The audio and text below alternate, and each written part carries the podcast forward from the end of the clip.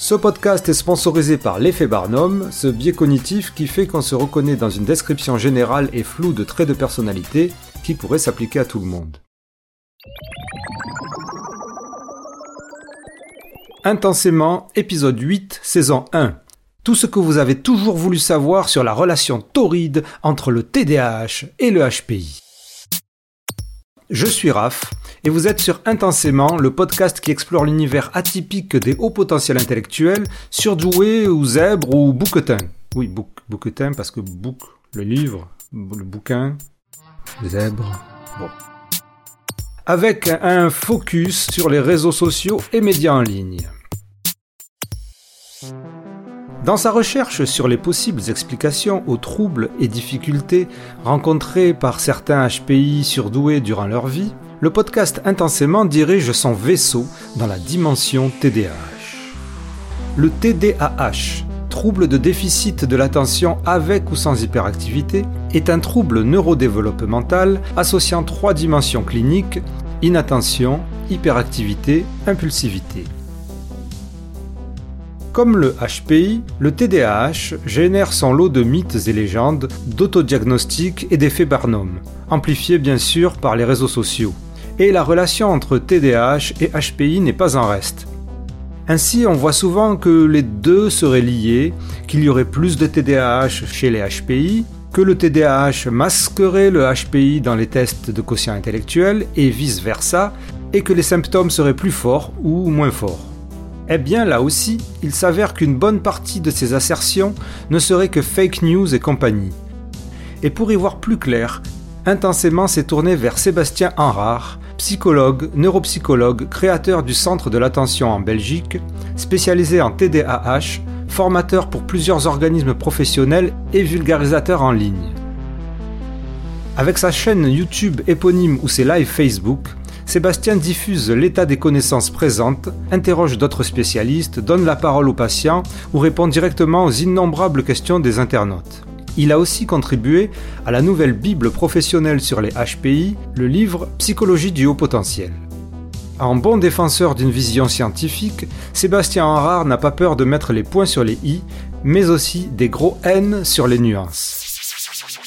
Et c'est parti pour cet entretien. Petite précision, les 20 premières minutes sont consacrées exclusivement au TDAH, et ça en vaut la peine, car je pense que vous n'êtes pas au bout de vos surprises concernant le sujet.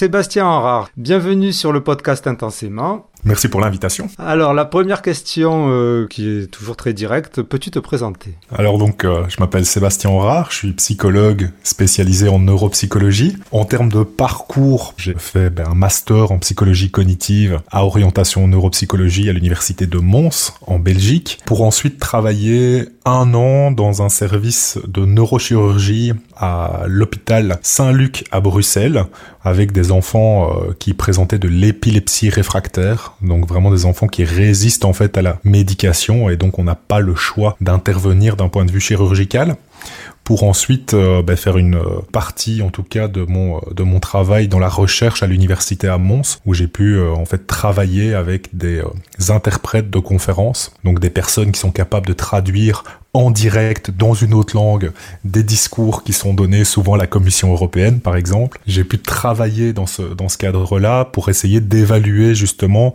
l'effet de cette activité de travail sur leur fonctionnement cognitif et notamment sur leur fonctionnement attentionnel et des fonctions exécutives. Et donc petit à petit, dans la recherche, je me suis toujours dit que euh, c'était très intéressant, mais donner des cours à des étudiants sans soi-même avoir vu des patients, c'était un peu compliqué. Donc euh, je me suis dirigé petit à petit vers la clinique. J'ai rejoint le centre de consultation universitaire, toujours à Mons, où j'ai pu travailler en fait avec des enfants à ce moment-là. Et comme je travaillais beaucoup dans les fonctions exécutives et attentionnelles, ben, chez l'enfant, je me j'ai commencé à m'intéresser vraiment aux difficultés spécifiques autour de l'attention. Et donc, euh, ben, je suis tombé forcément sur le TDAH, le trouble déficit de l'attention avec ou sans hyperactivité.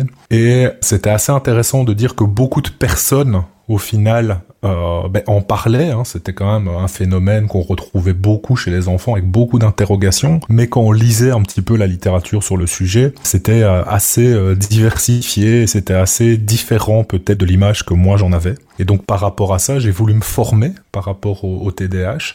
Et donc j'ai fait un diplôme universitaire en diagnostic et prise en charge du TDAH à Paris Descartes, où j'ai pu justement découvrir pendant deux ans ce qu'était précisément le TDAH, mais euh, également euh, ben, avoir des connaissances un peu plus fines dans le diagnostic, vraiment dans l'évaluation et dans l'accompagnement des patients qui présentaient un TDAH.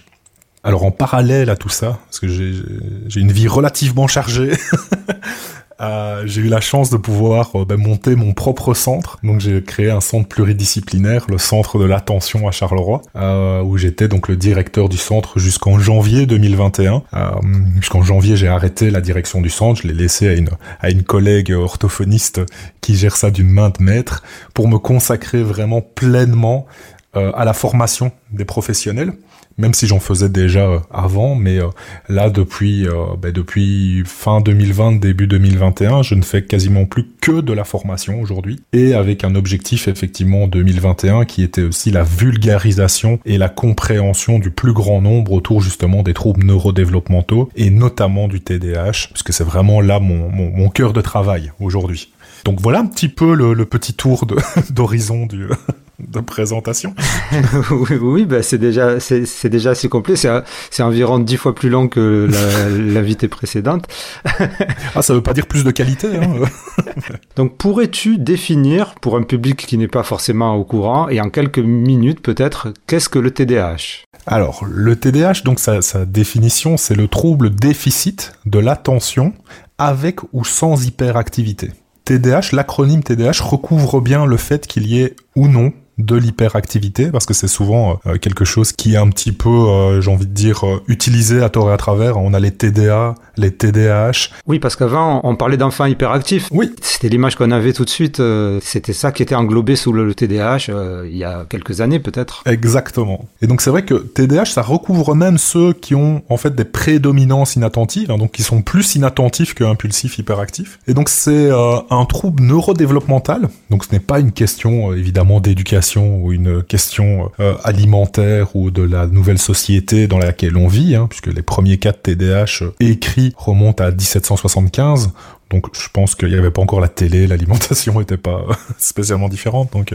Et donc c'est un trouble neurodéveloppemental qui touche spécifiquement vraiment ce qu'on appelle la régulation. Donc c'est tout ce qu'on appelle les fonctions exécutives, hein. c'est celles qui régulent, qui stabilisent au final euh, ben, nos actions, notre comportement. Le fait de faire attention, ben, il faut se concentrer, donc stabiliser son attention sur quelque chose. Et eh bien dans les troubles de type TDAH, effectivement c'est plus difficile à réguler ces aspects-là. Et donc on va retrouver euh, ben, plus de de fluctuation chez, les patients. On va voir une distraction plus importante parce qu'ils n'arrivent pas spécialement à, à, réguler justement leur attention sur un point en particulier, mais ils sont très vite attirés par l'environnement. C'est ce que j'appelle le syndrome de la mouche qui passe. C'est vraiment vous êtes en train de faire un truc, il y a une mouche qui passe et vous regardez la mouche plutôt que de continuer. Vous avez des régulations effectivement de comportement, hein, donc euh, d'agitation qui sont très fortes, la difficulté à, à, rester assis par exemple ou à ne pas bouger euh, non-stop et aussi la difficulté à se retenir de faire des choses.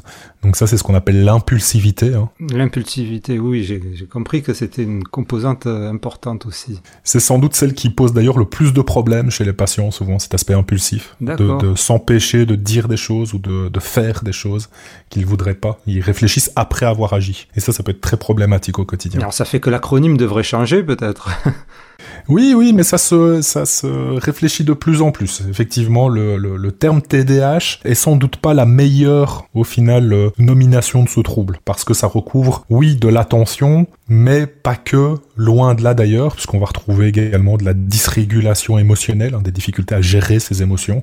Encore une fois, on est pour moi, à mon sens en tout cas aujourd'hui, sur un trouble de la régulation assez global en fait, que ça soit les émotions, les comportements, la cognition, c'est des choses qui sont assez euh, assez présentes aujourd'hui. Ce que j'ai compris aussi, euh, enfin tu me dis si je me suis trompé, dans, dans toutes les vidéos que j'ai que j'ai regardées, parce que tu as une chaîne YouTube qui est quand même déjà assez fournie, qui est impressionnante d'ailleurs, la phrase que j'en ai retenue, c'est que tant qu'on ne subit pas, qu'il n'y a pas de retentissement dans le TDAH, on n'est pas TDAH. Oui.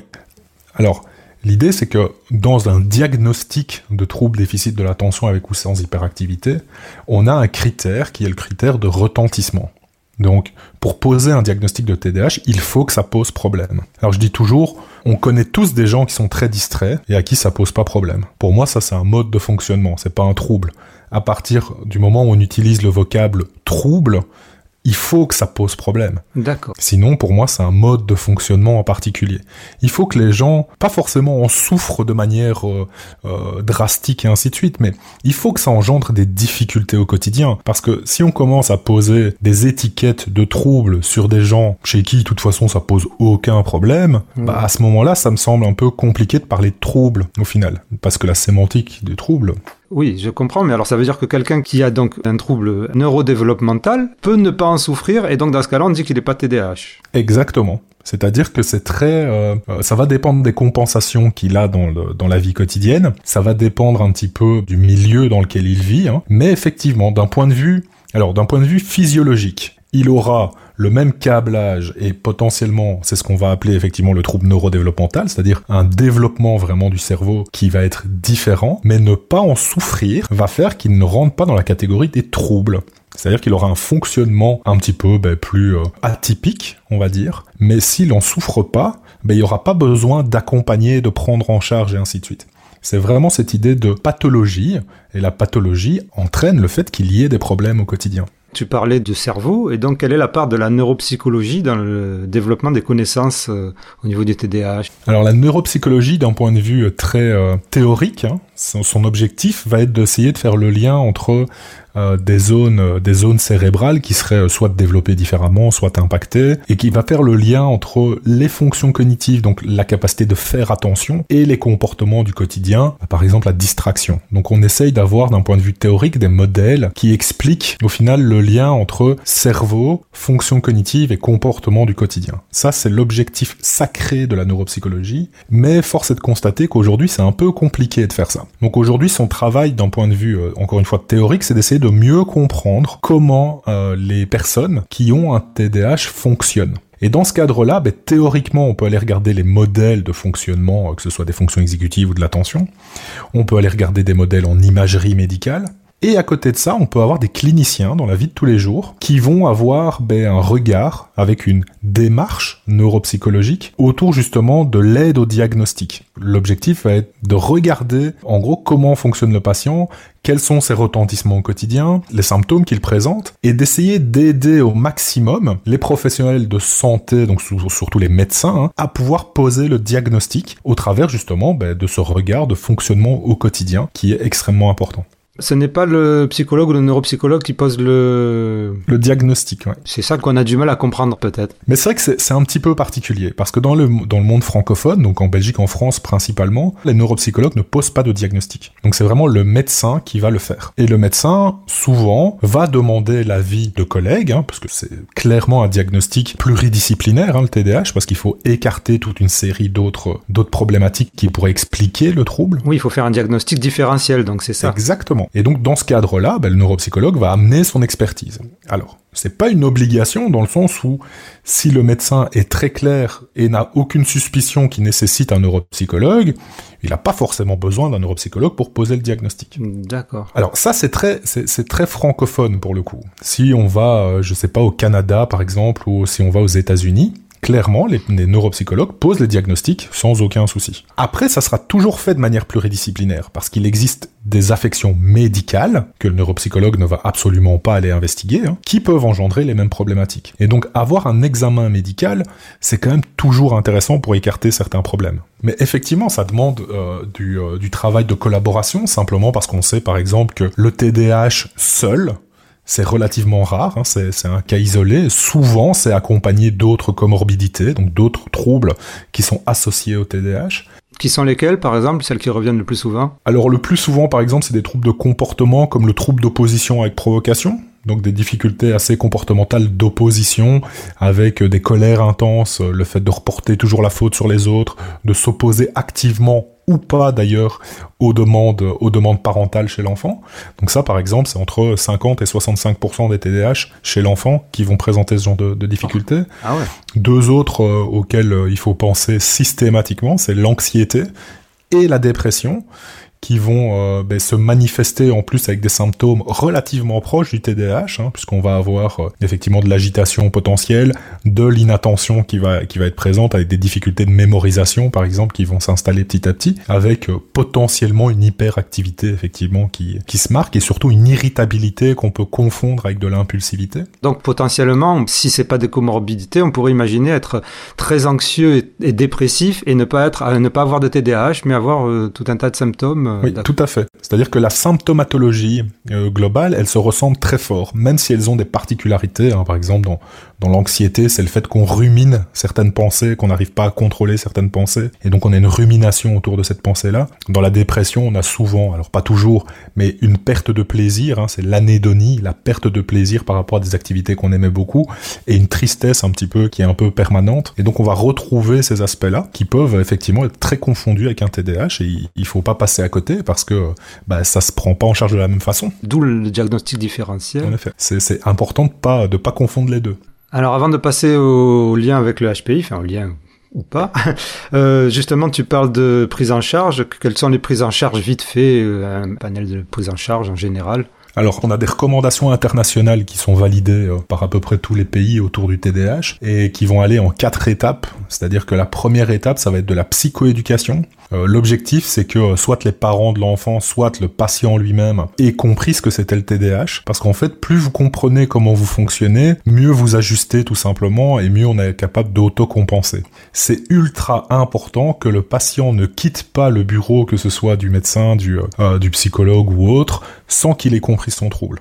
Ça, c'est vraiment ultra important. La compréhension de comment on fonctionne et de pourquoi ça fonctionne comme ça. Et en plus de ça, en parallèle, on va travailler rapidement sur l'hygiène de vie pour gérer l'intensité des symptômes. C'est-à-dire qu'on peut être un petit peu distrait ou très très très très distrait. Cette intensité, on va déjà essayer de la canaliser entre guillemets au travers de l'hygiène de vie, c'est-à-dire d'avoir une activité physique qui va essayer de justement contrôler cet aspect d'hyperactivité potentielle, d'impulsivité ou d'inattention. On va faire attention au sommeil qui peut aggraver très fort les symptômes justement en cas de difficulté en lien avec euh, un mauvais sommeil tout simplement. On va travailler aussi sur l'alimentation parce qu'on sait que euh, dans certains cas une alimentation un petit peu chaotique peut engendrer ben, une accentuation de certains symptômes donc pas d'excès dans tous les sens. Vous doutez bien que si déjà on n'est pas TDAH quand on boit 6 Red Bull, ben, c'est un peu compliqué. Donc en plus en étant TDAH, ça peut être difficile. Et la dernière chose à laquelle il faut vraiment essayer de faire attention, c'est la gestion des écrans. Alors pas tomber dans l'excès. Hein. Moi, je suis pas un anti-écran, loin de là. Mais je pense qu'il y a une gestion effectivement qui est importante sur euh, ben, le temps qu'on va y accorder et surtout la façon dont on va le contrôler, parce que c'est vrai que ça peut très vite absorber l'attention des patients et donc potentiellement ils ne voient pas du tout le temps passer par rapport à cette façon d'utiliser. Donc ça, c'est vraiment les quatre points sur l'hygiène de vie qu'on doit qu'on doit travailler en plus de la psychoéducation. Le deuxième point, en termes de prise en charge, c'est que s'il y a des troubles du comportement associés, D'accord Alors chez l'enfant, on va travailler directement avec les parents. C'est-à-dire qu'on va faire euh, ce qu'on appelle des programmes d'entraînement aux habilités parentales. Donc c'est d'apprendre aux parents à gérer les comportements difficiles de l'enfant en lien avec le TDAH. C'est pas une prise en charge du TDAH, c'est une prise en charge du retentissement comportemental. Et chez les adultes, en fait, cette étape-là, elle va passer par la psychoéducation. C'est-à-dire que dans les difficultés comportementales, on va essayer de faire en sorte de voir un petit peu quels sont les comportements difficiles et de pouvoir accompagner ces adultes au travers justement de thérapies à ce moment-là qu'on appelle cognitivo-comportementales, hein, donc de gérer un petit peu les comportements du quotidien, c'est-à-dire les hiérarchiser avec le patient de pouvoir savoir par quoi on commence et de donner des stratégies de compensation. Et la médication, donc? Et ensuite, forcément, il y a la question de la médication. Hein. La médication qui est quand même, aujourd'hui en tout cas, en termes de prise en charge du trouble en lui-même, qui est sans doute la seule prise en charge euh, d'efficacité directe. C'est-à-dire, alors, elle marche pas chez tous les patients, hein, clairement, mais 80% euh, de patients réagissent euh, très bien à la médication. Et ça va permettre de stabiliser, en fait, le patient, le temps de mettre autre chose en place.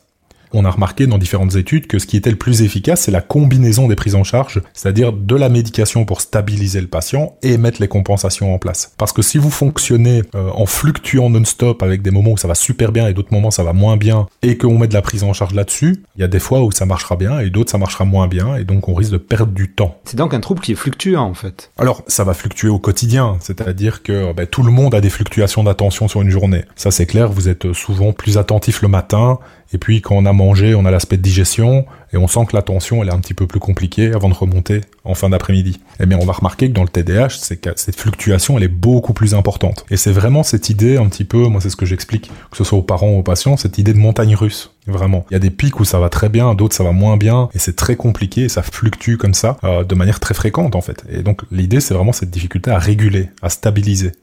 Et c'est là-dessus, en fait, que la médication va jouer. C'est stabiliser pour être capable de mettre autre chose en place. Mais il faut mettre quelque chose d'autre en place, évidemment, parce que la médication n'apprend rien. Donc ça, vous permet de stabiliser, c'est très bien, mais derrière, faut apprendre à gérer le truc au quotidien. Donc euh, la combinaison est vraiment, vraiment importante. Mais alors je pensais moi que la fluctuation c'était aussi une fluctuation dans un temps plus long, c'est-à-dire quelqu'un qui a rien pendant euh, deux ans, trois ans et puis qui d'un seul coup a une grosse phase, euh, je sais pas, d'hyperactivité. Je pensais qu'il y avait des évolutions comme ça aussi qui pouvaient se faire. Alors, on le voit beaucoup chez des, euh, chez des adultes, et c'est pour ça que dans les, critères de diagnostic, par exemple, on a euh, un, bloc qu'il faut spécifier absolument, par exemple, de TDAH en rémission. C'est-à-dire qu'on peut avoir des patients qui, dans leur enfance, ont eu beaucoup de difficultés, puis en début, euh, enfin, adolescence et début de l'âge adulte, ils ont réussi à mettre des moyens de compensation en place qui leur ont permis de gérer leurs troubles, et après, par exemple, ils sont confrontés à une situation qui fait exploser les compensations, qui là, ben, boum, ils retombent un petit peu dans cet aspect d'hyperactivité, d'impulsivité, parce que euh, sont débordés par l'activité qu'ils ont aujourd'hui. Donc effectivement, on peut retrouver des fluctuations qui sont beaucoup plus euh, dispersées dans le temps, on va dire, qui sont beaucoup plus étalées dans le temps, avec des phases, effectivement, où ça va être plus compliqué que d'autres. Donc on peut retrouver ça, mais ça, dans le décours temporel du suivi du patient, on va pouvoir suivre, en fait, ce qui a fait la rupture un petit peu. C'est-à-dire que le diagnostic a été posé, compensé, et après on a une rupture quelque part qui fait que bah, le trouble il est toujours là, c'est le fonctionnement qui est là, donc, mais il revient en force et il retentit de nouveau dans le quotidien. Donc oui, on peut avoir des fluctuations plus larges. Est-ce que ça expliquerait pourquoi il y, a des gens qui n'étaient pas forcément considérés comme TDAH euh, enfants, mais apparemment il y a beaucoup d'adultes qui se découvrent TDAH sur le tard? Effectivement, la, la question c'est de se dire que peut-être qu'à l'enfance, ben, les symptômes étaient présents mais ne retentissaient pas. Donc ils ne posaient pas problème parce que, par exemple, la famille compensait énormément. On voit des familles qui sont très organisées, qui font en sorte que l'enfant ne présente pas de difficultés euh, spécifiquement, font un petit peu tout pour l'enfant et donc potentiellement il va pas présenter de retentissement au quotidien. Et effectivement, à l'âge euh, fin d'adolescence, début de l'âge adulte, où l'autonomisme est beaucoup plus en place, que cet adulte doit gérer les choses par lui-même, eh bien en fait on va voir que parfois il y a une rupture à ce moment-là. La compensation que le système avait mis en place ben, n'existe plus, il doit se prendre en charge lui-même, et là ben, ça patine. Et donc on va voir que les symptômes retentissent au quotidien. Et donc effectivement on a des gens qui se découvrent sur le tard en se disant mais au final qu'est-ce qui m'arrive? Et ça ça va être important, c'est d'aller chercher la temporalité. C'est-à-dire qu'en tant que professionnel, nous ce qu'on va devoir aller faire c'est bien regarder que les symptômes étaient bien présents à l'enfance, mais qu'il posait pas problème à ce moment-là, du fait du système dans lequel l'enfant vivait. Mais que ça, ça, ça explique qu'aujourd'hui, ben, sans ce système-là de compensation, ben, il s'écroule un petit peu, effectivement. Comment est-ce qu'on arrive à déterminer si les symptômes étaient présents à l'enfance chez quelqu'un qui a 45 ans, par exemple, ou 50 ans, ou ça, c'est le défi aujourd'hui des, euh, des professionnels. C'est-à-dire que poser le diagnostic à l'âge adulte est compliqué, vraiment. Et c'est parce que il euh, y a toute une série euh, de cas de vie, tout simplement, hein, qui font que bah, ça a pu exploser, qui pourraient expliquer autrement qu'un TDAH. Que idéalement, il faut aller chercher des informations chez d'autres personnes, parce que le patient, certes, est une personne centrale dans le diagnostic, mais c'est important aussi de voir l'environnement dans lequel il vit et d'être capable de repérer ce genre de choses. Donc c'est toujours utile si on a des frères, des sœurs, par exemple, qui étaient présents, de pouvoir interroger ses frères et sœurs, d'essayer euh, de questionner les parents s'ils sont encore en vie, par exemple, et de voir un peu avec eux comment ça se passe. De pas hésiter à aller regarder les bulletins scolaires et toutes les annotations dans les bulletins scolaires, parce que souvent les enseignants sont très clairs justement sur comment ça se passait en classe et ainsi de suite, alors que en tant qu'adulte, on se souvient pas forcément de comment c'était. On va aller rechercher un maximum d'informations à gauche et à droite pour justement refaire ce décours temporel des symptômes et des difficultés qui sont présentes ou pas. Donc, euh, c'est un vrai travail de détective, en fait. Exactement, c'est vraiment cette idée-là. Alors, et donc, on en arrive au lien avec euh, le HPI. Tu as contribué donc au livre, euh, à la Bible, Psychologie du, du, haut potentiel. Quel est ton lien d'abord avec le HPI Est-ce que tu connaissais ce milieu avant? Quelle est ta définition du HPI Alors là, ça, va être compliqué, ça. Alors, j'ai pu contribuer, mais j'ai pu contribuer à un encart, au final, dans le, dans le chapitre que le, le docteur Gabriel Val, justement, qui est pédopsychiatre sur Paris, a écrit sur le haut potentiel et le TDAH, sur la question de l'évaluation neuropsychologique. Donc, l'évaluation un peu plus psychométrique de ces aspects euh, de haut potentiel et de TDAH, avec cette question, effectivement, euh, on en reparlera d'ailleurs, euh, d'ailleurs sûrement, hein, du fait que le haut potentiel cache le TDAH ou le TDAH peut cacher un haut potentiel. Et donc, c'était vraiment un intérêt sur l'évaluation cognitive, en fait. Vraiment cette idée-là. Parce que ça fait partie de la recherche du diagnostic. Alors, ça fait partie de l'identification dans le haut potentiel. Dans le TDAH, elle n'est pas obligatoire du tout. C'est-à-dire que pour le diagnostic, on n'a pas besoin de faire passer de test. C'est vraiment un diagnostic TDAH qui est clinique. Donc, il va se faire sur des comportements du quotidien, sur le retentissement, sur des aspects très factuels de la vie de tous les jours. Donc, il n'y a pas besoin de faire passer de tests à des patients qui suspectent un TDAH pour le diagnostic. Le test va être là pour essayer de mieux comprendre au final leur fonctionnement cognitif. Donc par exemple, euh, chez des, euh, enfin c'est surtout chez les enfants d'ailleurs qu'on va faire ces tests-là, c'est quand ils ont des difficultés scolaires d'essayer de voir ce qu'ils sont capables de mobiliser ou pas par exemple. Après, ça peut arriver chez des adultes de faire des évaluations pour essayer de mettre un aménagement de travail par exemple. S'ils ont des capacités cognitives, qu'est-ce qu'ils sont capables de mobiliser d'un point de vue cognitif pour adapter leur travail? Ça, ce sont des choses, mais ce sont pas des choses qui sont à visée diagnostique. Ce sont des visées compréhensives dans le TDAH. Il n'y a pas de test de TDAH aujourd'hui, donc euh, c'est important effectivement à souligner parce que euh, je pense qu'on est trop dans une surévaluation, testing, testing, testing dans le TDAH et au final c'est pas toujours utile. Donc en général, ce sont les patients qui sont évalués HPI que l'on découvre de TDAH plutôt que l'inverse. Dans le haut potentiel, c'est un, un, petit peu particulier parce qu'effectivement, comme tu te demandais, ma définition du haut potentiel, c'est une, une, définition un peu euh, psychométrique j'ai envie de dire. C'est-à-dire que c'est sur une évaluation de quotient intellectuel, faut 130 plus, euh, enfin, faut être dans le créneau des 130 plus. Donc souvent, c'est entre 125 et 135, quoi. C'est le consensus scientifique. Voilà, c'est un petit peu ça. C'est de se positionner là-dessus sur un point de vue psychométrique. Est-ce que ça, c'est quelque chose qui représente les personnes au potentiel intellectuel Je sais pas. Pour moi, en fait, c'est simplement un mode de fonctionnement qui est lié aux, capacités, c'est-à-dire de fonctionner un peu plus vite, d'avoir une cognition qui est un peu plus euh, développée, donc encore une fois très euh, très psychométrique, quoi. Vraiment ce, consensus autour de ce fonctionnement-là.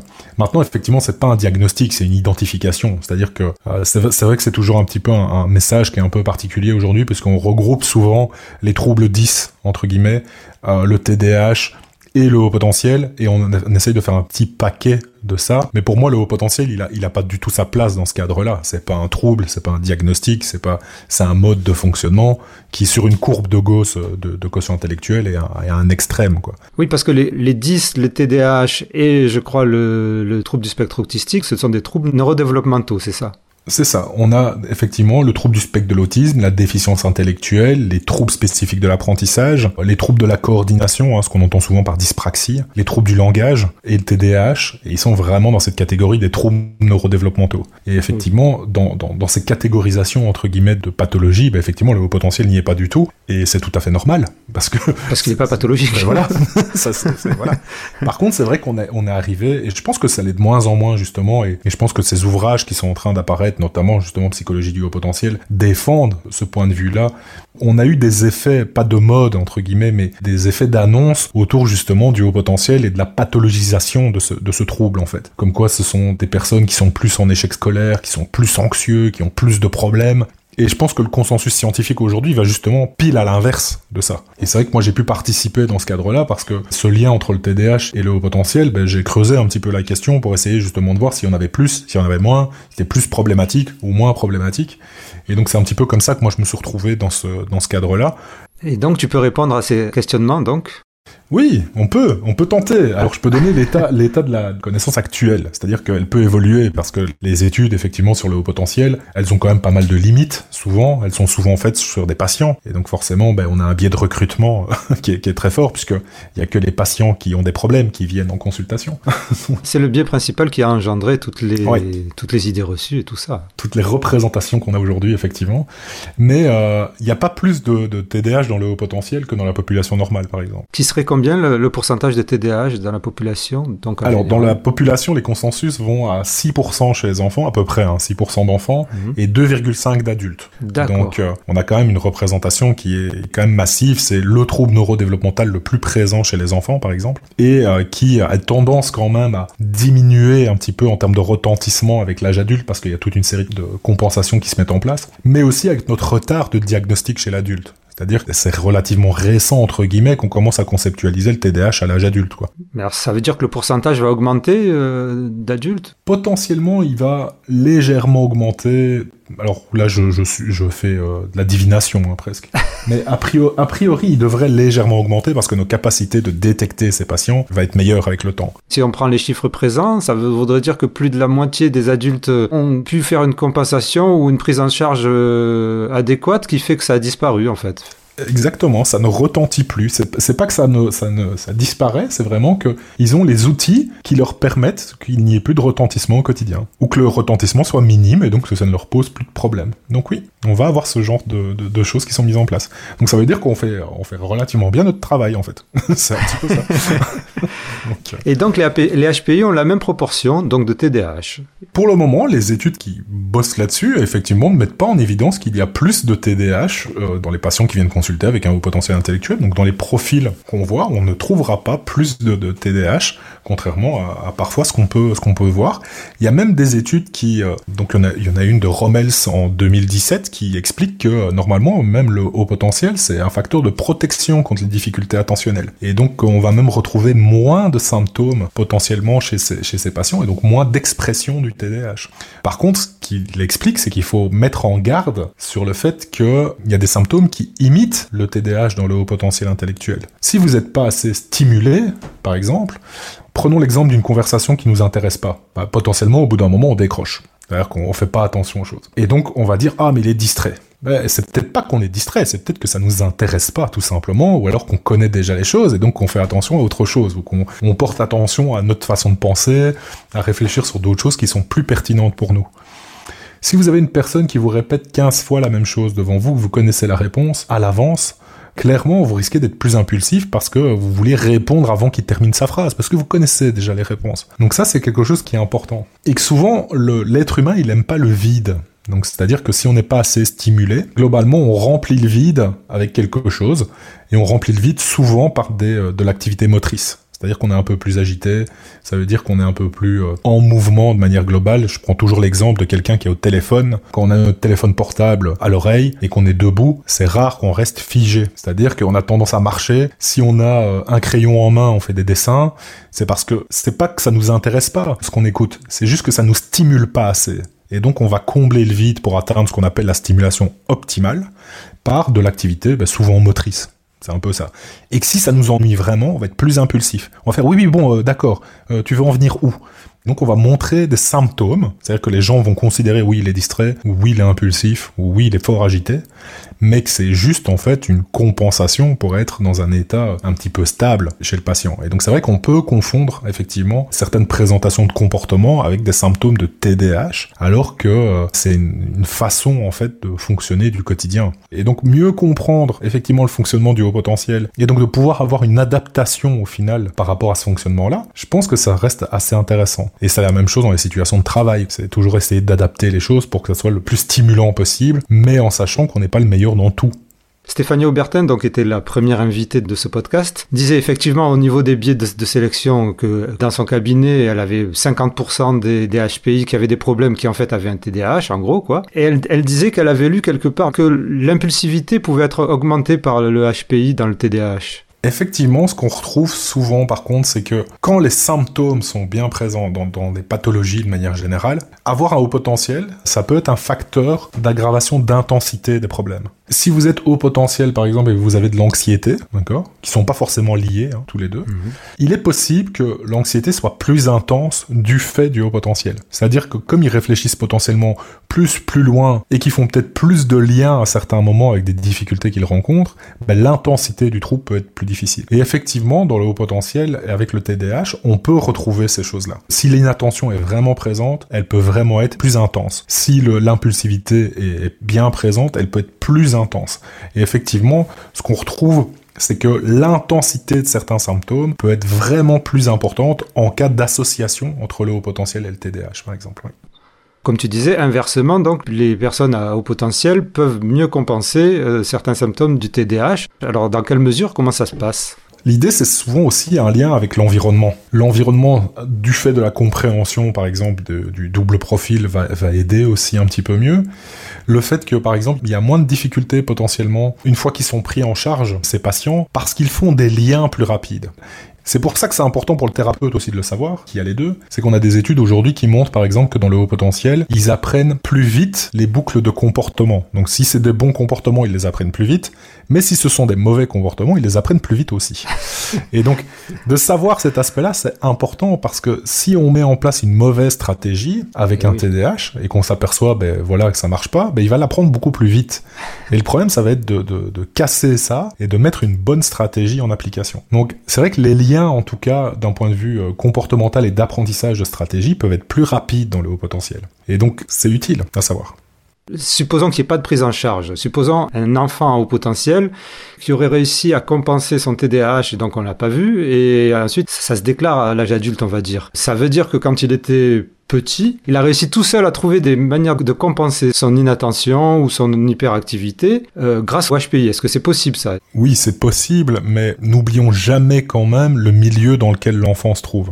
Potentiellement, il vit dans une famille, dans un système scolaire, il a pu vivre aussi dans un milieu qui a compensé en fait les difficultés qu'il a pu rencontrer. Et quand ce milieu effectivement n'est plus en soutien, potentiellement effectivement le trouble il va peut-être reprendre le dessus et donc à l'âge adulte poser des problèmes. Donc oui, il faut pas oublier cet aspect. Il a pu en mettre par lui-même, comprendre très rapidement comment il fonctionnait et comment gérer les choses. Par exemple, on sait que à l'adolescence, vous avez des adolescents qui développent ce qu'on appelle des pseudo troubles compulsifs, c'est-à-dire qu'ils vont euh, commencer à tout lister, à tout organiser, à vraiment euh, maîtriser leur vie et devenir rigide par rapport à ça. Et donc ils vont essayer de contrôler un maximum leur vie. Et en fait, ça marche très très bien. Sauf qu'ils arrivent dans, dans, une forme d'obsession par rapport à cette, cette gestion. Et donc on va appeler ça des, des troubles pseudo-obsessionnels compulsifs. Mais pourquoi pseudo? Parce que c'est pas vraiment un TOC, ça répond pas à une anxiété en fait. Ça répond à leur fonctionnement de, de, de TDAH. C'est-à-dire que s'ils font pas ça, c'est une désorganisation totale quoi. Et donc ils développent ces aspects-là pour justement compenser leurs troubles. Et ça marche relativement bien parce qu'ils arrivent à s'organiser, à planifier grâce à ça. Donc c'est vrai que c'est difficile parce que si on leur retire, bah, il y a une désorganisation absolue là-dedans qui est folle, quoi. Donc c'est vrai que bah, certains adolescents qui présenteraient en plus un, haut potentiel, bah, peut-être qu'ils vont le comprendre plus tôt, et donc ils vont mettre en place naturellement des stratégies aussi pour gérer leurs troubles. Et à côté de ça, évidemment, bah, vous avez l'environnement, quoi, la famille, l'école, l'environnement social aussi qui peut jouer pas mal. C'est-à-dire que si on tombe avec des enfants ou des ados qui sont plus ou moins les mêmes que nous, ou qui compensent en fait nos faiblesses, entre guillemets, c'est plus facile dans un réseau social comme celui-là d'évoluer avec une compréhension de ce réseau, et pas euh, tomber dans un groupe euh, d'ados de 15-16 ans qui vous rejettent parce que vous, allez, vous êtes bizarre et que vous êtes un peu euh, différent des autres. Quoi. On voit beaucoup sur les réseaux sociaux, sur les groupes Facebook, de, discussions sur le fait que le TDAH masquerait le HPI ou inversement le HPI masquerait le TDAH dans les tests de QI, dans, la VICE 4 par exemple. C'est un peu une légende, hein, faut être clair. C'est l'idée de penser déjà qu'on peut détecter du TDAH sur des tests psychométriques. Moi, je suis très très peu convaincu, c'est-à-dire que sur un score en lui-même, vous découvrez pas s'il est TDAH ou pas. C'est le fonctionnement, c'est sa façon de faire qui va changer les choses. Donc c'est clinique, c'est pas psychométrique. Donc en termes de score, non, ça change rien en fait. Il n'y aurait donc pas une histoire euh, très courante sur les réseaux sociaux, et à laquelle je croyais moi aussi, de quotient intellectuel hétérogène, c'est-à-dire avec de grandes disparités entre les indices de réussite des épreuves, et euh, qui permettrait de révéler un TDAH par exemple mais les QI sont, de, enfin, la, plupart du temps, enfin, chez les patients en tout cas, les QI sont quasiment tous hétérogènes. Donc c'est très rare d'avoir un QI homogène chez des patients. Cette question de l'hétérogénéité, elle est un petit peu euh, dépassée entre guillemets, parce que en plus, plus on monte dans les scores euh, d'intelligence, plus les quotients intellectuels sont hétérogènes. Donc euh, clairement, dans le haut potentiel, l'hétérogénéité c'est la règle, hein. c'est pas c'est pas une exception l'hétérogénéité. Et les études montrent quand même que les déficits attentionnels impactent très peu les scores du quotient intellectuel. Donc, de penser par exemple que quelqu'un qui est à 110 euh, est au potentiel, mais a un TDAH associé, donc c'est ça qui explique que c'est le 110 et pas le 130, euh, c'est un petit peu aberrant d'un point de vue juste de score. D'accord? D'accord, oui, parce que toi tu dis qu'il y a des études qui montrent que ça n'impacte pas plus que de 5 points au pire ou un truc comme ça. C'est ça. On est entre 2 et 5 points de modification, ce qui est rien du tout. Enfin, c'est-à-dire que quelqu'un qui aurait 130, il sera à 125, et donc on va quand même penser qu'il est au potentiel, donc c'est pas un souci. Alors, souvent, ce qui se passe par contre, c'est que ce qui impacte le plus au niveau de ces scores-là, c'est que quelqu'un qui est au potentiel, qui a effectivement des difficultés attentionnelles en plus, et qui arrive, qui est déjà très anxieux, par exemple, qui est très stressé à la passation du, test, ah, effectivement, ça risque d'impacter beaucoup plus le score. C'est l'anxiété qui va impacter le score, et là, clairement, vous allez voir des résultats qui peuvent être vraiment, vraiment importants. C'est qu'on peut perdre littéralement 15 points de quotient intellectuel sur le test au moment où on le passe, parce qu'on est très, très, très stressé. Notamment sur les notions temporelles, par exemple. Quand on va mettre la pression temporelle, euh, là, effectivement, ben, on peut avoir des décalages. Et c'est pour ça que l'aspect clinique est important. On peut pas se baser objectivement que sur un score, faut aller regarder un peu plus loin, mais faire attention à ne pas surinterpréter effectivement des résultats. Juste parler de score, pour moi, ça n'a pas de sens. Un score, c'est comment on a atteint ce score-là. Et c'est ça qui est plus intéressant que vraiment de se dire, ah voilà, lui il est à 128, est-ce qu'on parle de haut potentiel? Parce que comme il n'est pas à 130, c'est un peu, c'est un petit peu ça. Mais globalement, d'un point de vue euh, statistique, les, problématiques attentionnelles euh, en elles-mêmes, hein, d'accord? Donc si on regarde juste haut potentiel et TDAH, ça impacte très peu les scores de, de, de quotient intellectuel, mais souvent, sont des cas qui sont plus lourds que ça, quoi. Ce sont des cas qui viennent parce qu'il y a d'autres problématiques derrière et qui, elles, impactent potentiellement beaucoup plus les scores de QI, tout simplement. Donc effectivement, dans le TDAH, s'ils sont dans une phase où l'attention est là, voire qu'ils sont extrêmement motivés à faire les, tests, mais ils réussissent ces tests-là. Il n'y a pas de souci, que ce soit d'ailleurs les fonctions exécutives, attentionnelles ou intellectuelles au sens large.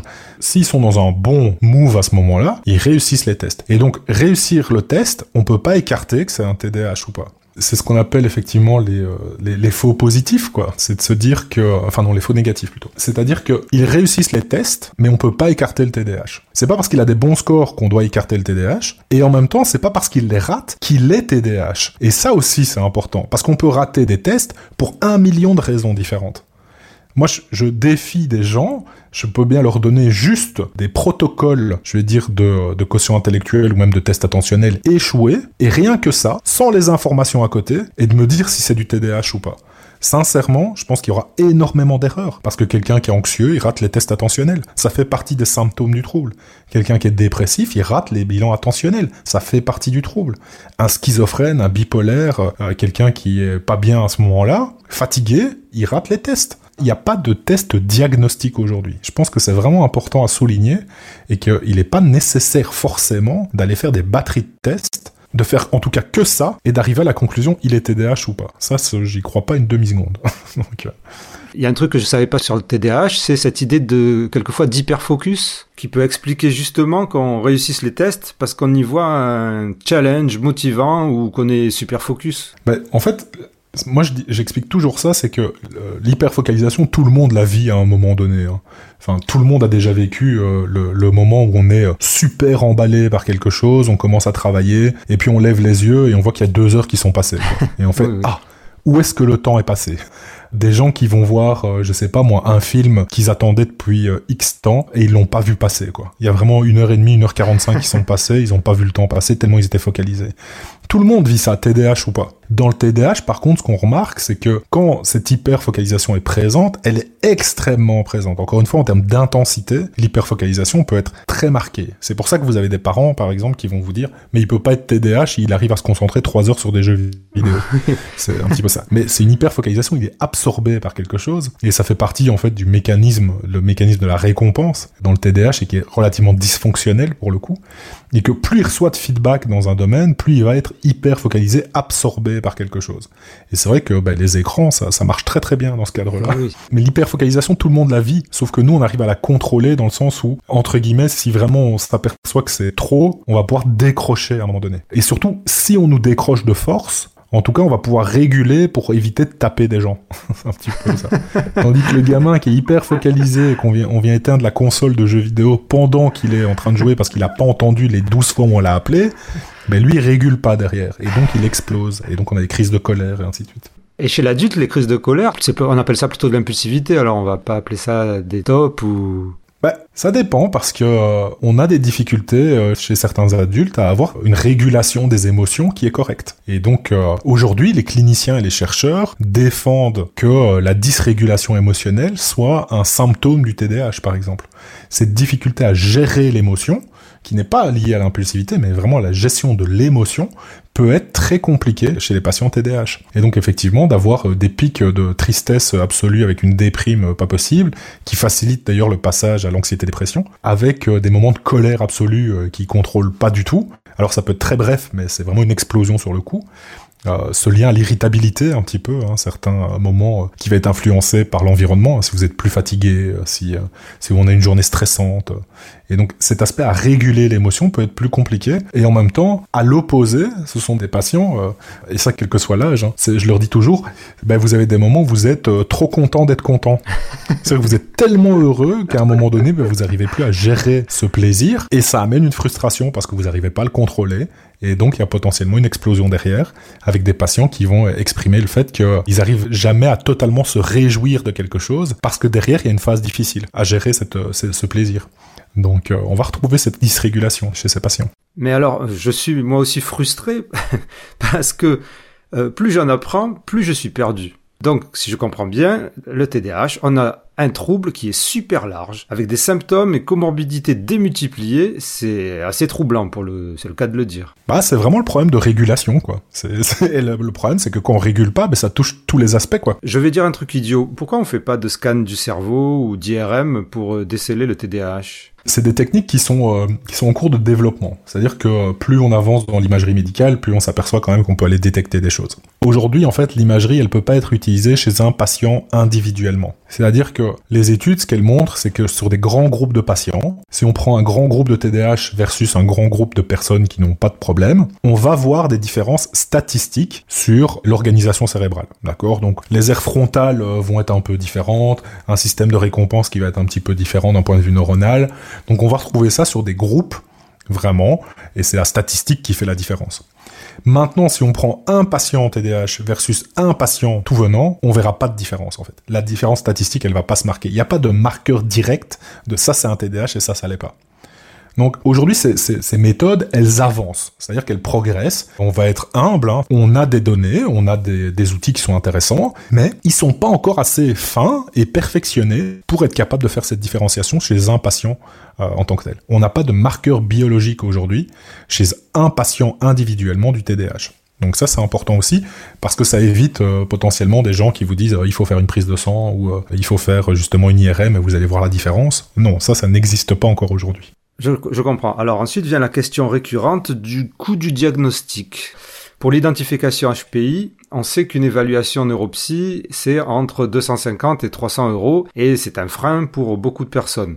Et j'ai compris que le diagnostic TDAH, c'est chez un ou une spécialiste, était encore plus cher, carrément au-delà de 500 euros, pour des raisons très compréhensibles, puisqu'on vient justement de décrire l'importance du travail de détective euh, multidisciplinaire qu'il y avait derrière. Mais euh, comment on résout donc le problème des personnes qui ne peuvent aller jusque-là et donc être détectées TDAH la question, elle, est compliquée parce que euh, effectivement aujourd'hui, on a des personnes qui dépensent des sommes folles et qui à la fin n'ont pas de réponse. Moi, c'est ça qui me dérange le plus. Euh, moi, j'ai rencontré pas mal de patients qui euh, ont déjà fait 4, 5, 6 professionnels et qui ont dépassé largement, si on cumule tout, euh, les 2000, 2500 euros de, de, frais et ils ont toujours pas de réponse. Et donc moi, ça me, choque un peu. Et c'est pour ça, en fait, que l'idée, c'est que aujourd'hui, ces évaluations, elles sont souvent faites en deuxième ligne, donc chez des personnes qui sont en libéral la plupart du temps, alors que les premières lignes, notamment, en France ou en Belgique. Hein. En Belgique, on a les centres PMS, hein, psychomédico-sociaux, qui sont directement liés à l'école. Euh, ben, en France, on a, on a les mêmes choses avec les CMPP, ce genre de choses. Euh, ben, ces premières lignes, en fait, elles devraient juste être mieux formées et plus efficaces. Si elles étaient plus efficaces, ça diminuerait drastiquement le nombre de personnes qui seraient obligées d'aller en libéral, payer des forfaits qui sont effectivement euh, moi, je le comprends. Hein. C'est cher, mais il faut aussi comprendre le travail qui est derrière. Ah, mais entièrement. Alors ça, je le discute pas du tout. C'est pas le, c'est pas le principe. Et, et donc, euh, et cette question effectivement de, première ligne qui est beaucoup plus accessible et qui devrait euh, qui devrait être plus efficace. Et donc aujourd'hui il y a un travail auquel moi j'essaye en tout cas de participer en formant ces premières lignes sur la détection des troubles de l'attention et même de, détecter de manière plus globale l'ensemble des troubles neurodéveloppementaux de manière plus fine tout simplement.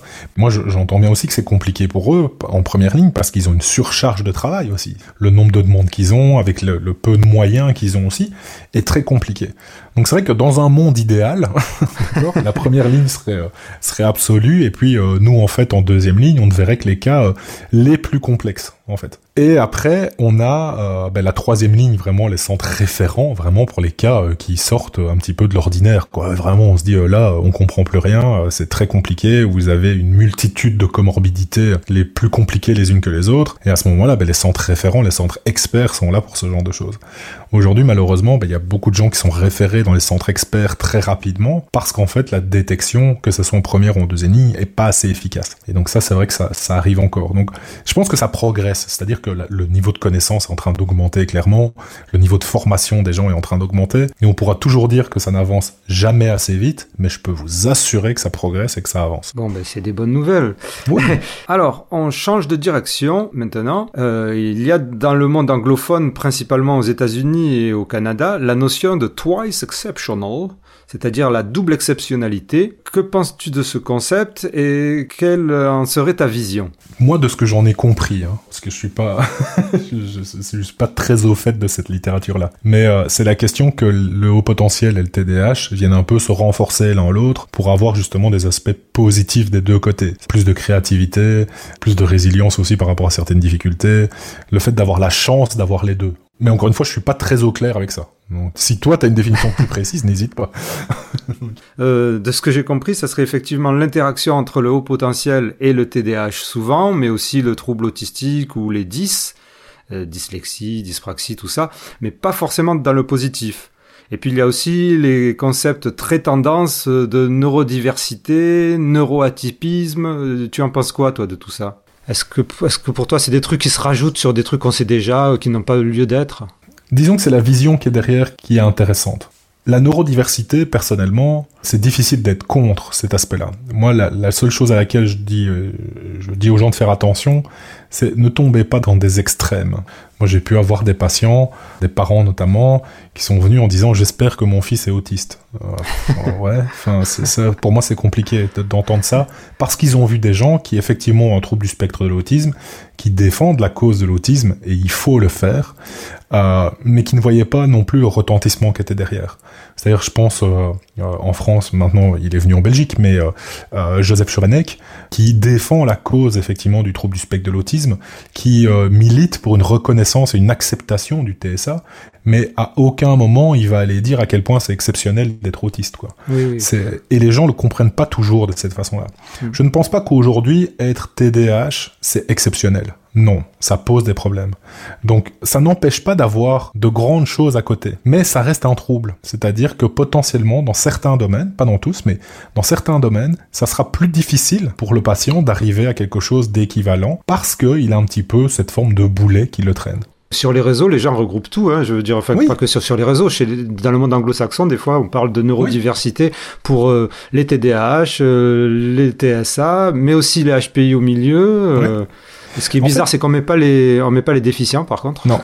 La question de la neurodiversité, pour moi, en tout cas, c'est l'acceptation que tout le monde peut fonctionner différemment. Pour moi, c'est ça en fait. C'est-à-dire que c'est pas parce qu'on a un TDAH qu'on doit être vu euh, comme une pathologie en tant que tel et qu'on doit euh, être stigmatisé par rapport à ça. C'est pas parce que euh, a un trouble du spectre de l'autisme qu'on doit forcément avoir un regard qui est absolument horrible sur l'autisme. Bien sûr que non. Moi, je pense qu'il faut une acceptation des, des fonctionnements différents. Ça, je l'entends, mais dans cette acceptation, pour moi, il faut aussi reconnaître que ça pose problème et qu'il faut l'accompagner. Et ça, je pense que c'est important. Et je pense que le courant de la neurodiversité va dans ce sens-là. Mais après, effectivement, on peut retrouver, notamment sur les réseaux sociaux, des choses absolument aberrantes, quoi. C'est-à-dire vraiment de dire, euh, nous, on ne veut pas d'étiquette, mais d'un côté, euh, être neuroatypique, c'est une étiquette. Exactement. Je, je, viens de lire un post comme ça, je viens de, de lire une réponse comme ça. Voilà. Euh, c'est un petit peu ça l'idée. de se dire, moi, j'ai un trouble du spectre de l'autisme, mais je n'en souffre pas. Oui, mais alors, s'il y a aucun retentissement, est-ce que c'est vraiment un trouble? C'est-à-dire que tu peux avoir un fonctionnement qui est atypique. Bah oui, ok. Est-ce que tu as besoin d'avoir cette étiquette sur le front? Bah je sais pas. Moi personnellement, je, je, ne sais pas si je courrais. Mais derrière, chez ces personnes-là, il y a toute la question aussi de savoir bah, ce qu'ils ont vécu avant, de comment ils en sont arrivés à se construire cette image. Et c'est pour ça, par exemple, que je milite toujours euh, en formation pour arrêter de dire aux enfants qu'ils sont TDAH mais plutôt qu'ils ont un TDAH. Je pense que c'est plus simple, c'est plus simple à aborder de se dire tu n'es pas une pathologie quoi tu as un trouble, ok, avec lequel tu vas faire, mais comme un myope va devoir faire avec sa myopie, quoi. Je veux dire, ça s'accompagne, on va mettre des outils en place, on va compenser. Est-ce que c'est exceptionnel d'être myope? Bah, je crois pas quand même. Donc voilà, mais on fait avec et on l'accepte dans la population générale. Je pense que dans le TDAH, ça devrait être la même chose. Quand c'est le haut potentiel, ben, c'est exactement la même chose. Il y a une acceptation du fait que ben, il y a des personnes, on n'est pas tous au même niveau sur cette courbe de Gauss. Est-ce qu'il faut en faire quelque chose de très différent? Ben non, je pense qu'il faut l'accepter, faire avec et accompagner ce genre de choses. L'accompagner au sens de, ben, s'il y a une difficulté, on va la prendre en charge, mais aussi de pouvoir donner suffisamment de choses pour profiter de ce haut potentiel, mais aussi accepter éventuellement que quelqu'un qui a un haut potentiel, il a peut-être pas envie de l'utiliser. C'est pas parce qu'on a des capacités qui sont meilleures que d'autres qu'on est obligé de les utiliser. C'est pas, pour moi, c'est, c'est, vraiment important de le savoir, c'est de se dire que bah, tout le monde n'a pas forcément envie d'utiliser toutes ces ressources, quoi. Hmm. Et c'est pas grave, hein. C'est pas, donc, euh, ça pourrait presque faire une excellente conclusion, mais j'avais prévu une partie euh, sur la désinformation et aussi j'avais prévu de parler de ton implication en ligne dans la vulgarisation. Alors commençons par les mythes autour du TDAH au potentiel. On en a un peu parlé, comment les traiter? Je pense effectivement que les désinformations, les fake news, notamment sur euh, le fait qu'on ait des euh, profils de haut potentiel, différents types de haut potentiel. Il faut vraiment le travailler, mais dans le haut potentiel TDAH, par exemple, de penser que les hauts potentiels sont plus soumis au TDAH que d'autres, par exemple, moi ça me ça m'embête. Et inversement, moi j'ai déjà eu des parents qui me disaient ah ben euh, comme il est TDAH, je suppose qu'il est haut potentiel. Bah non en fait, hein. je veux dire il y en a pas plus non plus. Hein. Il a le droit d'être les deux. Hein.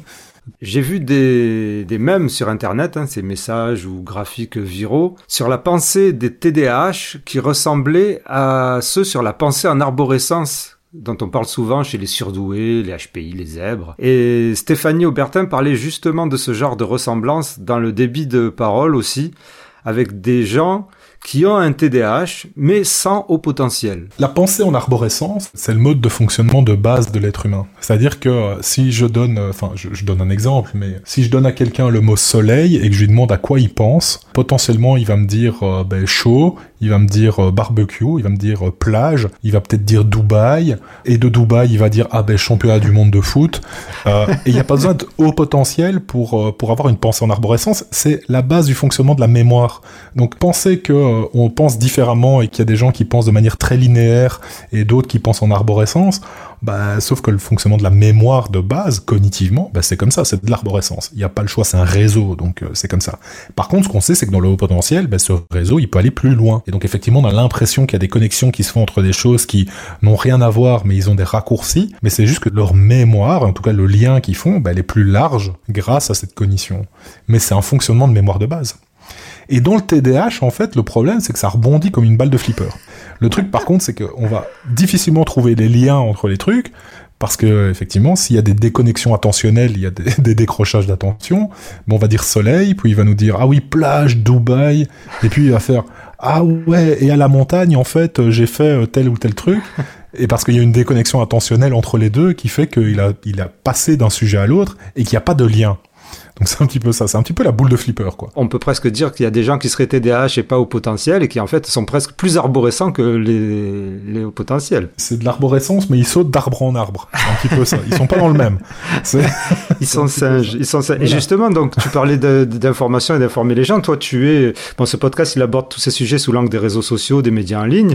Tu as une chaîne YouTube et tu fais régulièrement des lives Facebook. Comment tu abordes ça? Est-ce que tu es impliqué? Parce que tu sens que c'est le meilleur moyen pour informer, euh, pour faire euh, un, travail de vulgarisation ou c'est parce que tu aimes ça aussi? Ça fait maintenant 5 ans que j'ai ma page Facebook et c'est vrai que petit à petit, bah, à force de communiquer et autres, je me suis dit, bon, on va peut-être laisser aussi la parole aux gens et d'essayer de voir euh, si on peut répondre un peu à, leur, à leurs questions, et ainsi de suite. Et c'est vrai que j'essaye de faire un live Facebook par mois, juste de questions-réponses. C'est-à-dire que les gens arrivent et posent juste leurs questions et j'essaye d'y répondre. Et quand je sais pas, je sais pas, je leur dis.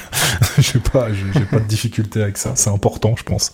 J'essaye de faire ça parce que je pense qu'aujourd'hui, il y a beaucoup de gens qui se posent beaucoup de questions. Et la capacité qu'on a aujourd'hui, grâce aux réseaux sociaux, de pouvoir toucher beaucoup de gens, c'est pour moi aussi une façon d'essayer de faire en sorte qu'il y ait moins, justement, de, de fausses informations qui courent ou d'essayer, justement, de donner un chemin, en tout cas, le plus simple possible pour les parents, les adolescents et les adultes d'avoir accès aux réponses dont ils ont besoin à un moment donné et d'éviter de, de s'éparpiller parce que clairement je pense que cette question encore une fois hein, moi c'est quelque chose qui me touche beaucoup mais d'errance médicale est vraiment très forte aujourd'hui. Mm. et, et je pense que c'est une façon en tout cas et modestement hein, évidemment à la, la, petite mesure que je peux faire d'essayer d'apporter un peu plus d'infos de ce point là et c'est vrai que ben voilà la chaîne YouTube je l'ai développée euh, depuis le mois de janvier janvier ou février je sais plus pour essayer justement ben, de, de, toucher euh, encore les gens mais peut-être un peu différemment, avec des vidéos de présentation, bah, effectivement, de concepts, des conférences que j'ai pu qui sont accessibles facilement, ou encore de la présentation pour des professionnels, justement, d'outils qu'on utilise et d'avoir une réflexion sur ces outils-là qui sont intéressants. Donc d'essayer de mener, euh, de mener ça parce que 2021, je me suis vraiment dit, on va essayer de vulgariser un maximum pour les gens, tout en ayant en tête de garder des informations les plus scientifiques possibles parce que, euh, ben voilà, on est dans un défaut où les très très très grands scientifiques de notre planète ben, ont parfois du mal à communiquer leur façon de, de, penser, ne fût-ce que les articles scientifiques, c'est imbuvable pour 99% euh, des gens, quoi et de pouvoir transférer cette information, moi je trouve que c'est ultra important. Et qu'en même temps, ben, il y a des cliniciens qui regardent plus du tout les aspects scientifiques. Et je trouve ça un peu dommageable parce que c'est comme ça qu'on crée justement les, mauvaises représentations, comme on a pu le voir justement dans le haut potentiel, avec des trucs euh, de cliniciens qui n'ont pratiquement pas de recherche autour justement de cette pensée arborescente, les échecs scolaires et ainsi de suite. Et derrière dans le TDAH avec euh, le faux regard autour de il faut faire passer des tests pour diagnostiquer un TDAH alors que c'est absolument pas vrai aujourd'hui quoi. Mais parce que euh, ben, la plupart des gens regardent plus la recherche quand ils sont cliniciens et inversement les chercheurs ont du mal à communiquer sur leurs résultats. Donc euh, j'essaye de faire le pont comme je peux. C'est un peu ça l'idée. Une dernière question. Tu as un message à faire passer mais tu en as déjà fait passer beaucoup ou une, ou une bouteille à la mer. Quelque chose qu'on aurait oublié. Qu'on ait oublié, je, je, je pense pas. Je pense qu'aujourd'hui, ce qu'il faut, c'est que pour que les patients soient les mieux accompagnés possible, c'est que les professionnels se forment et se forment en continu. Je pense que c'est ça qui aujourd'hui est le plus important et de bien leur rappeler quand même que euh, bah, c'est pas parce qu'on fait euh, un jour, un jour et demi ou deux jours de formation dans un domaine qu'on devient spécialiste du jour au lendemain de tel ou tel trouble.